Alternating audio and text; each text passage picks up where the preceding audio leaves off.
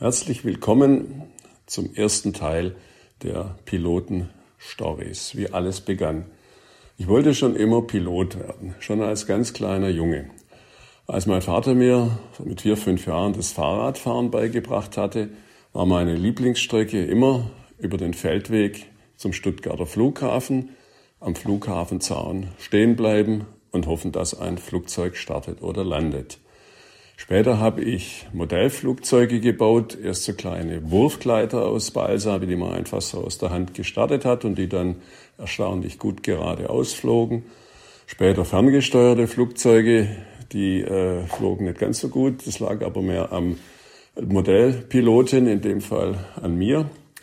Dann gab es die altersübliche Ablenkung durch das weibliche Geschlecht mit einer kurzen Pause und der Verlagerung der Interessen mehr aufs Mopedfahren, möglichst mit äh, weiblicher Begleitung auf der Rückbank. Und mit 17 Jahren durfte ich mal mitfliegen in einer einmotorigen Maschine mit dem Vater eines Schulfreunds. Und das hat mir so toll gefallen, dass ich daraufhin gleich die äh, Funksprechlizenz auf Deutsch machte und dann durfte ich nochmal mitfliegen und ich durfte sogar funken. Da war ich hochgradig stolz.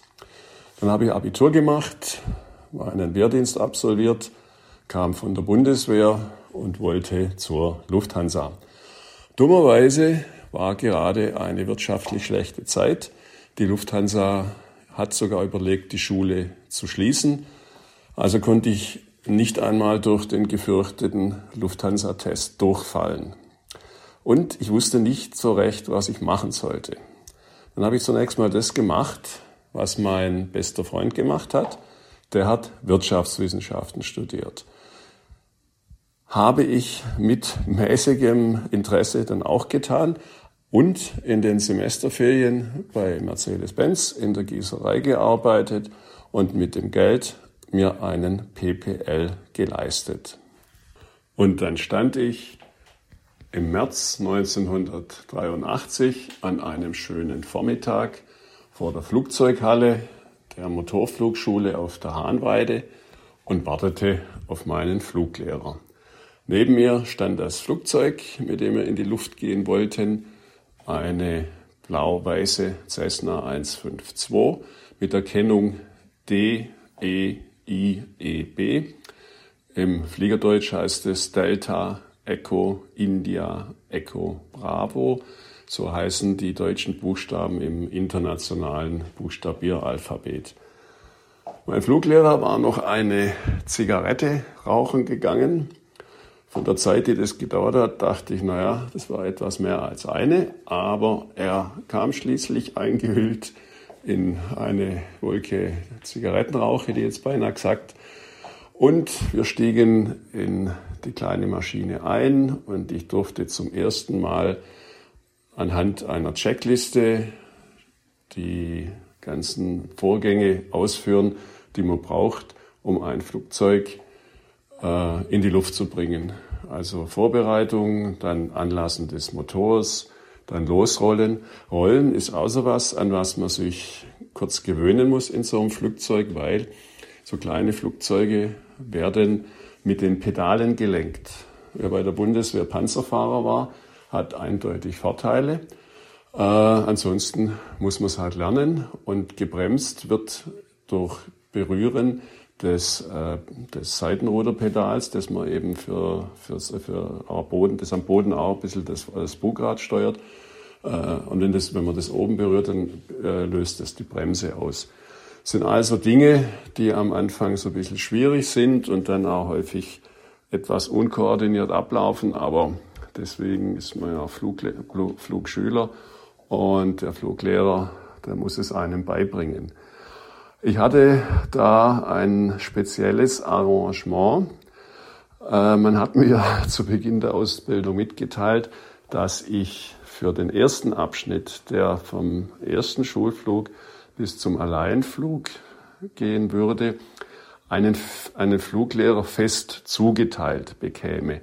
Normalerweise ging das so, ja, wenn man eben angerufen hat, um einen Termin zu machen, äh, mehr so, ja, der Herr so und so ist dann Ihr Lehrer. Also es gab so sieben oder acht Fluglehrer an der Schule und äh, das waren alles, äh, die waren alle freiberuflich tätig und hatten nicht immer Zeit und so ergab sich das, dass man also keinen Festen hatte.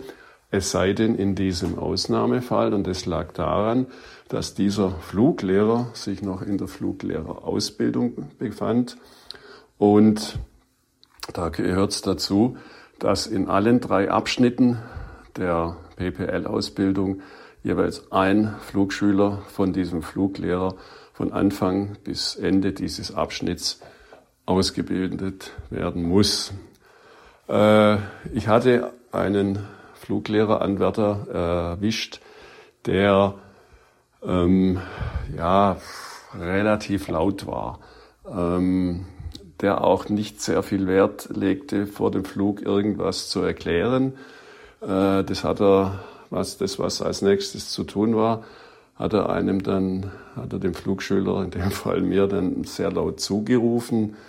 Ähm, er war etwas, wie soll man sagen, äh, wenig verbindlich im, im Ton, aber im Prinzip kannte ich das ja schon von der Bundeswehr, also war es nicht so schlimm. Und ich durfte dann irgendwann einmal, oder irgendwann einmal war ich so weit, dass ich eigentlich allein fliegen konnte. Das musste aber von einem zweiten Fluglehrer noch überprüft werden.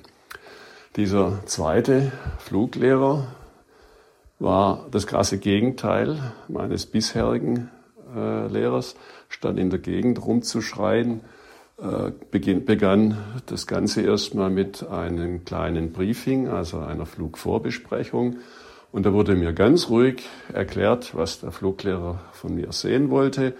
Und äh, ich könne auch jederzeit Fragen stellen. Äh, das war irgendwie ein ganz anderer Beginn. Und die drei Platzrunden, die ich für den äh, für die, die wir gemeinsam miteinander flogen, die verliefen dann auch ziemlich gut, so dass er mich dann tatsächlich allein fliegen ließ. Das war für mich schön, aber nichts so wirklich Besonderes. Ich weiß, das klingt jetzt komisch, weil ganz viele Piloten in ihren Erinnerungen ihre ersten Alleinflüge ganz ausführlich schildern, in, mit jedem Detail, ähm, so habe ich es nicht empfunden. Ich hatte ja genügend Platzrunden mit Lehrer vorher gedreht und ich habe einfach das gemacht, was ich bis dahin eben in der Platzrunde beigebracht bekommen hatte. Ich stelle mir in dem Zusammenhang immer vor, was Orville Wright wohl über seinen ersten Alleinflug hätte schreiben können, wenn er das getan hätte, was, er mein, was meines Wissens nicht der Fall ist, weil äh, also für mich war das halt ein, der erste Alleinflug nach so und so viel Platzrunden, ich glaube so um die 70. Dann durfte ich allein fliegen. Also ich hatte schon vier, ne, fünf oder sechs Flugstunden. Orville Wright hatte, hat auf seinem ersten Flug den ersten Flug, ersten Motorflug in der Geschichte der Menschheit gemacht. Das war gleichzeitig sein erster Alleinflug und sein erster Streckenflug, seine erste Landung alleine. Also der hätte ganze Bücher allein mal mit dem Erstflug füllen können. Aber gut, jetzt war ich immerhin allein geflogen. Meine weitere Ausbildung verlief undramatisch. Ich durfte jetzt ja mit allen anderen Fluglehrern fliegen, bekam die ganze Bandbreite mit, habe immer versucht, mir was abzugucken. Dinge, die mir gefielen, habe ich versucht ebenfalls so zu machen. Dinge, die mir nicht so gut gefielen, habe ich eher unterlassen. Und wie das auf Schulen so üblich ist, wenn ich jetzt so zurückdenke, man erinnert sich ja, also so geht es mir jedenfalls, äh, einmal an die Guten und dann natürlich auch noch an die nicht so guten. Und ich möchte niemanden als nicht so gut bezeichnen. Ähm, es gab einige farbenprächtige Fluglehrer an allererster Stelle. Der ehemalige Leiter der Motorflugschule, der ein halbes Jahr etwa bevor ich an der Schule anfing, seine Flugtauglichkeit verlor. Er war auch schon etwas älter. Er war aber noch als Theorielehrer tätig. Und dieser Herr war bereits im Zweiten Weltkrieg bei der Luftwaffe Fluglehrer gewesen und hat seine äh, Schulungsmethoden äh, unverändert aus den 1940er Jahren übernommen. Ein kleines Beispiel. Ich war mal, bevor ich mit der Ausbildung anfing, mit meinem Mentor, dem Richard Berghammer, auf dem Flugplatz und wir standen so am Start und haben so den Fliegern beim Platzrundenfliegen zugesehen. Und da standen zwei Flugschüler neben uns und startete eine Maschine, da saß der damals noch flugtaugliche äh, ältere äh, Fluglehrer und Chef der Schule drin mit einem Flugschüler. Und die Maschine hob ab und machte dann anschließend so ein paar seltsame Bewegungen, so äh, mit, mit äh, Motorhaube nach links, nach rechts, Fläche hoch, runter und so. Und dann guckten sich die beiden Flugschüler rechts neben mir so an und dann sagte der eine, jetzt schlägt er wieder. Und der andere nickte nur wissend. Und dann habe ich nachgefragt und dann hat sich herausgestellt, dass der Fluglehrer gerne den Flugschülern auf die Finger schlug, wenn sie seiner Ansicht nach Fehler machten. Was auch interessant war, was ich noch am eigenen Leib erlebt habe, war der, Theorieunterricht bei diesem Lehrer und der hat mir immer gut gefallen, weil er einfach wusste, wovon er sprach. Auch hier wieder Unterrichtsmethoden, die man heute nicht mehr ganz so macht, glaube ich. Es gab eine große Karte von Deutschland. Auf dieser Karte waren allerdings keine Namen eingezeichnet. Flüsse, Städte, Höhenzüge, was immer, es stand nichts dran. Namen gab es auf kleinen Metallplättchen in einem Schuhkarton. Der Schuhkarton wurde von einem Freiwilligen äh, wurde einem Freiwilligen zu Beginn des oder kurz vor Beginn des Unterrichts in die Hand gedrückt. Wer Freiwilliger war, bestimmte natürlich der, der Oberfluglehrer selbst. Und dann durfte man diese Plättchen entsprechenden Städten, Flüssen, Höhenzügen zuordnen. Das Ergebnis war eher dürftig, jedenfalls beim ersten Mal, bei dem man Freiwilliger war, hat aber dazu geführt, sich etwas intensiver mit einer Karte von Deutschland zu beschäftigen. War aber gar nicht so schlecht. Wen ich absolut gern gehabt habe, das war der Herr Josip Stanojewitsch. Ich nenne mal seinen Namen. Abkürzung war Stano, weil er eine Legende war. Völlig zu Recht.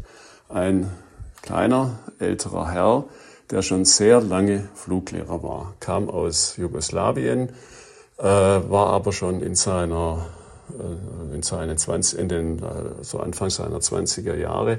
Und es waren auch äh, gleichzeitig die 20er Jahre des letzten Jahrhunderts, viel in Deutschland und hat in Jugoslawien bereits alles Mögliche geflogen, was es damals gab, hat für die Regierung Flugzeuge erprobt, war ein bekannter Segelflieger, hatte auch eine eigene Segelflugzeugfabrik und hat äh, zwar sehr gut Deutsch gesprochen, aber manche Wörter haben sich ihm eben noch eingeprägt in der Version der 20er, 30er Jahre als Motoren zum Beispiel noch nicht vollgasfest waren.